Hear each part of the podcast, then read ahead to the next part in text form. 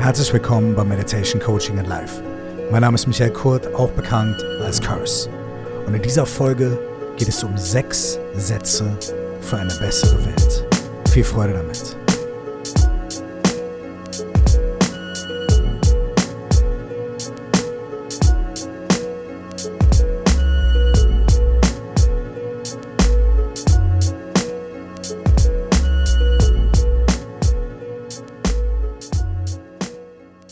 Sechs Sätze für eine bessere Welt. Es wäre eine sehr kurze Podcast-Folge, wenn ich einfach nur diese sechs Sätze sagen würde und damit wäre die Sache gegessen.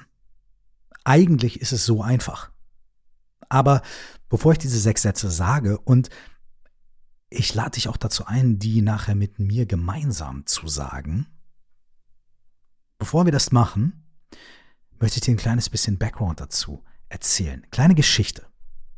Ich bin vor einigen Wochen in Indien gewesen. Und vielleicht hast du hier in dem Podcast das Indien-Special mitverfolgt. Es waren drei Folgen, in denen ich aus Indien ein paar Sachen erzählt habe, die mir begegnet sind und ein paar Gedanken, die ich dazu hatte. Es war eine echt wunder, wunderschöne Reise und eine tolle Erfahrung. In der ersten Woche war ich in Neu-Delhi, um gemeinsam mit Kalu Rinpoche, einem tibetischen Lama, den ich auch hier in diesem Podcast schon gesprochen habe, ein Event zu machen ich war eingeladen als Gastspeaker, als Gastmeditationsanleiter, Speaker auf seinem Event in Neu-Delhi. Das war ganz wundervoll und hat riesigen Spaß gemacht und es war ein total schöner Einblick, sowohl in Neu-Delhi, ich bin schon zuvor zweimal in Indien gewesen, aber eben noch nicht dort, als auch in ein bisschen die tibetische, äh, buddhistische Kultur und auch Exilkultur in Indien. Und das habe ich in meiner zweiten Woche oder in den zweiten zehn Tagen dann fortgesetzt. Ich bin nämlich nach Dharamsala gereist und das ist der Sitz des Dalai Lama im Exil. Dort hat der Dalai Lama seinen, seinen Tempel und auch seine, seine, seine Wohnung, könnte man sagen. Und es sind wahnsinnig viele ähm, Tibeter im Exil dort, die aus Tibet geflüchtet sind und dann dort in Dharamsala sich niedergelassen haben, um nah bei dem Dalai Lama zu sein, der ja früher auch das politische Oberhaupt der Exilregierung Tibets war, mittlerweile das Amt aber abgelegt hat und jetzt aber das spirituelle Oberhaupt, so der spirituelle Vater der Tibeter ist. Dharamsala und die ganze Gegend drumherum liegt auf ungefähr 2000 bis 2500 Metern Höhe. Man sieht die schneebedeckten Gipfel der, des Fußes des Himalayas kann dort auch wahnsinnig schön wandern und Exkursionen machen. Sehr, sehr, sehr zu empfehlen, wenn ihr mal die Möglichkeit habt, dorthin zu reisen. Wirklich wunderschön, ganz tolle Luft, bisschen wie in den Schweizer Alpen. Und es war so eine Reise, vor allem in Darmsala, wo ich ganz vielen Menschen begegnet bin, in Anführungsstrichen zufällig oder auch etwas weniger zufällig, nämlich über Kontakte von Kontakten und Freunde von Freunden. Und ich habe ganz viele tolle Sachen dort erlebt und ganz viele neue Freundschaften knüpfen können und auch ganz viele spannende Dinge gelernt und mitgenommen. Eine dieser Begegnungen war mit einem tibetischen Lama namens Karma Lundup Rinpoche. Und wenn euch diese tibetischen Namen hier ein bisschen verwirren, also Rinpoche bedeutet immer, es ist ein Ehrentitel, es bedeutet immer kostbar. Das Wort Rinpoche bedeutet kostbar und es steht für besonders geschätzte Lehrerinnen und Lehrer im tibetischen Buddhismus. Und Karma Lundup ist der Name dieses ganz fantastischen Herren.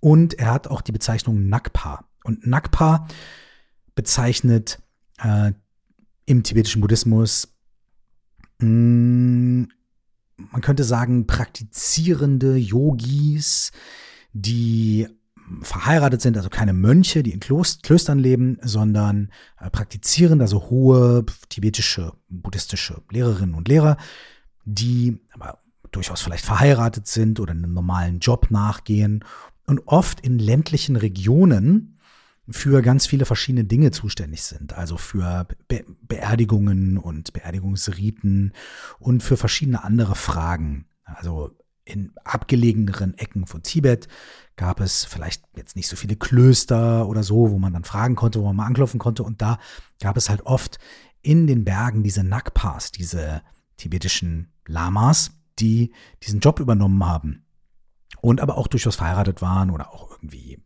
ja, einen anderen Job hatten.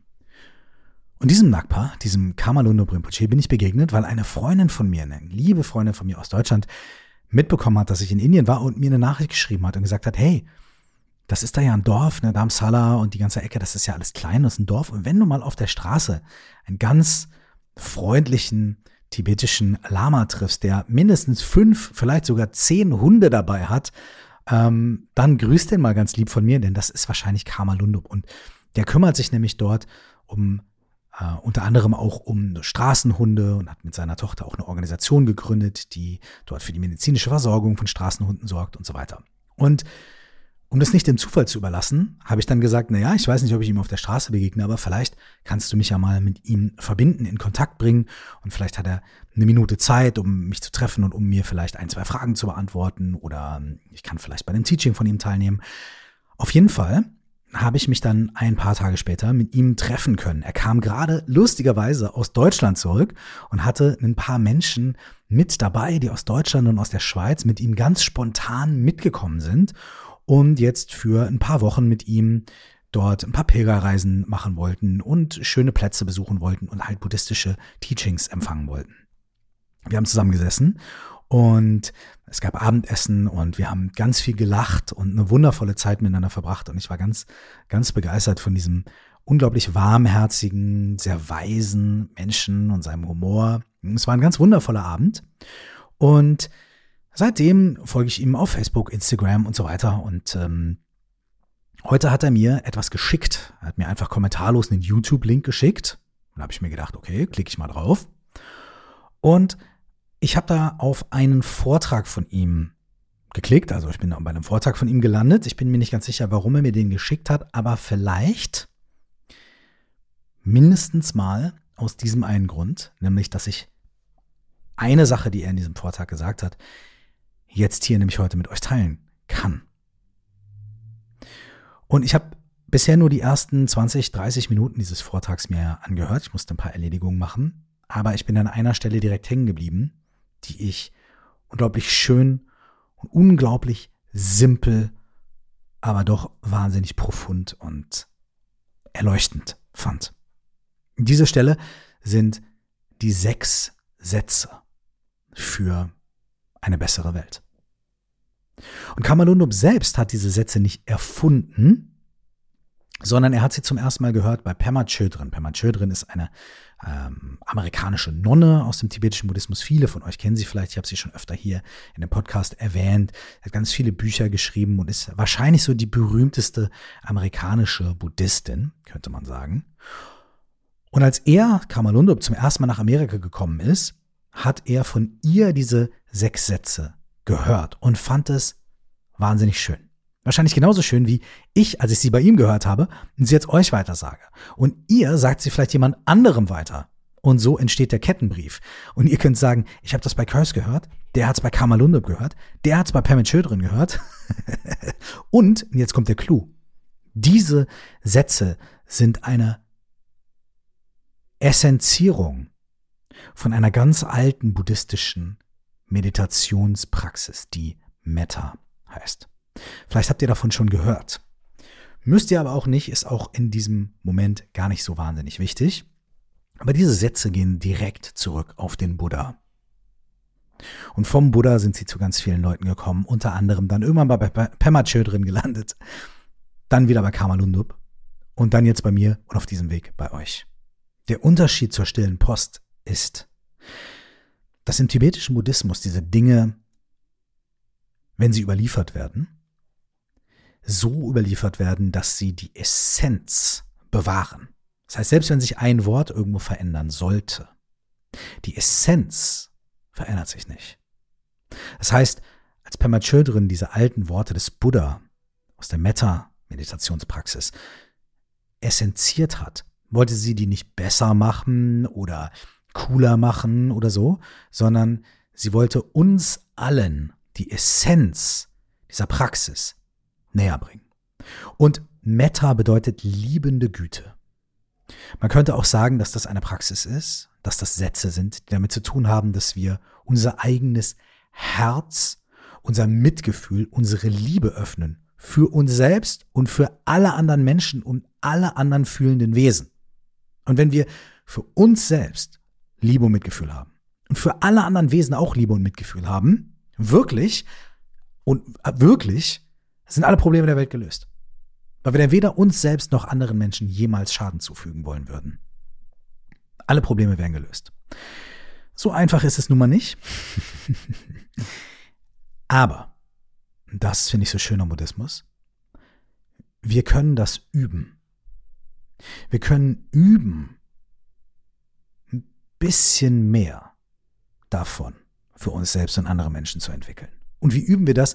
Indem wir es machen und praktizieren. Und am Anfang vielleicht noch uns dabei ein bisschen komisch fühlen, aber nach einer Zeit wird es immer natürlicher. Wenn du zum ersten Mal Auto fährst, denkst du auch noch, wie komisch ist das und ich kann das gar nicht und wo ist mein linker Fuß und mein rechter Fuß und draußen passiert was und ich werde niemals und da, da, da, da. Und wenn man es dann 10, 20, 30 Mal gemacht hat, auf einmal fährt man ganz normal und entspannt Auto, kann dabei sogar noch sich unterhalten oder diesen Podcast hören. Ne? Und hin und wieder übersieht man dann vielleicht auch mal ein Straßenschild. Oder man fährt mal über eine Ampel, die schon sehr dunkelgelb gewesen ist und so weiter. Oder manchmal vielleicht, wenn man im Stau steht, fährt man auch mal jemanden irgendwie hinten drauf. Hey, und so ist es auch im Leben. Auch wenn wir diese Dinge üben und praktizieren, heißt das nicht, dass es uns jeden Tag gelingt. Aber je öfter wir sie praktizieren, desto besser wird's. Je öfter wir rückwärts einparken, desto besser wird's. Garantiert. Je öfter wir also diese Sätze sprechen, und nicht nur aussprechen, sondern sie fühlen. Desto mehr werden sie zu unserer Natur. Und desto schneller können wir auf sie und auf das Gefühl, was mit ihnen zusammenhängt, zurückgreifen. Also, jetzt würde ich gern diese sechs Sätze mit dir gemeinsam praktizieren. Sie stehen in einer direkten Linie vom Buddha über ganz viele Lehrerinnen und Lehrer zu Pema Chodron, zu dem wundervollen Kamalundu Rinpoche, über mich, direkt zu dir. Und wenn du sie sprichst und teilst, dann auch zu allen Menschen, denen du begegnest. Also, wenn du jetzt die Möglichkeit hast, sprich diese Sätze laut mit mir aus. Es macht einen Unterschied. Okay?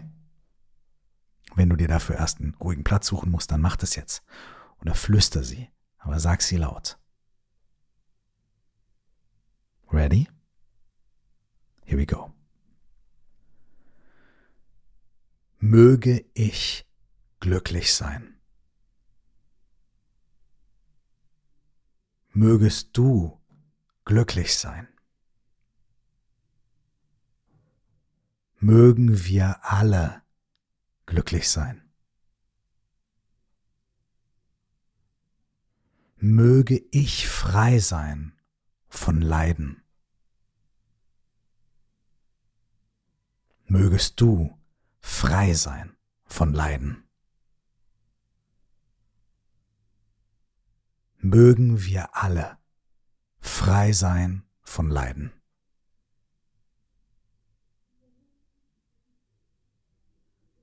Dankeschön.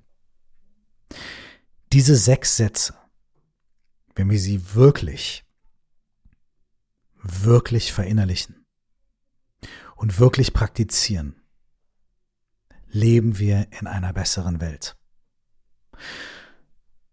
Das Schöne ist hier, wenn wir sie ein bisschen praktizieren, jeden Tag ein kleines bisschen, wenn wir an sie denken hin und wieder mal, so oft es uns gelingt, wenn wir sie immer mal wieder wiederholen und immer wieder mal an sie denken und uns in sie hineinversetzen, dann leben wir auch schon in einer besseren Welt.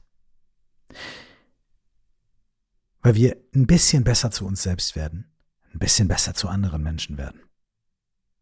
Weil wir Glücklichkeit, Glück, glücklich sein, für uns selbst und andere Menschen und für uns alle wünschen. Und es ist okay, dass wir mit Ich anfangen, denn wenn ich jemandem 100 Euro schenken will, brauche ich erstmal 100 Euro. Wenn ich also anderen Menschen Glück schenken will, es ist gut, wenn ich glücklich bin, wenn ich Glück habe. Und zwar so viel, dass ich es verteilen kann. Und das Schöne bei Glück und bei diesen Dingen ist, es funktioniert wie eine Kerze. Es ist eben nicht so, dass ich 100 Euro habe, jetzt zerschieße ich mir mein eigenes Beispiel, aber hey, zwei Beispiele gehen auch. es ist nicht so, dass ich 100 Euro habe, die dann verschenke und dann sind die weg, sondern ich habe eine Kerze und die brennt. Und ich kann tausende von anderen Kerzen damit anzünden, ohne dass meine Kerze weniger brennt. Und diese tausend Kerzen können auch wieder andere tausende von Kerzen anzünden. Und es kann für immer so weitergehen, ohne dass dadurch, dass ich das Feuer teile, meine Kerze weniger brennt. Dein eigenes Glück und dein eigener Wunsch frei sein von Leiden. Das ist das Feuer, was bei dir brennt. Und das kannst du mit anderen Menschen teilen, ohne dass deine eigene Flamme ausgeht. Und dadurch werden alle Menschen erleuchtet. Die sechs Sätze für eine bessere Welt. Möge ich glücklich sein. Mögest du glücklich sein. Mögen wir alle glücklich sein. Möge ich frei sein von Leiden. Mögest du frei sein von Leiden. Mögen wir alle frei sein von Leiden. Bis wir uns das nächste Mal hören, wünsche ich dir genau das. Ciao.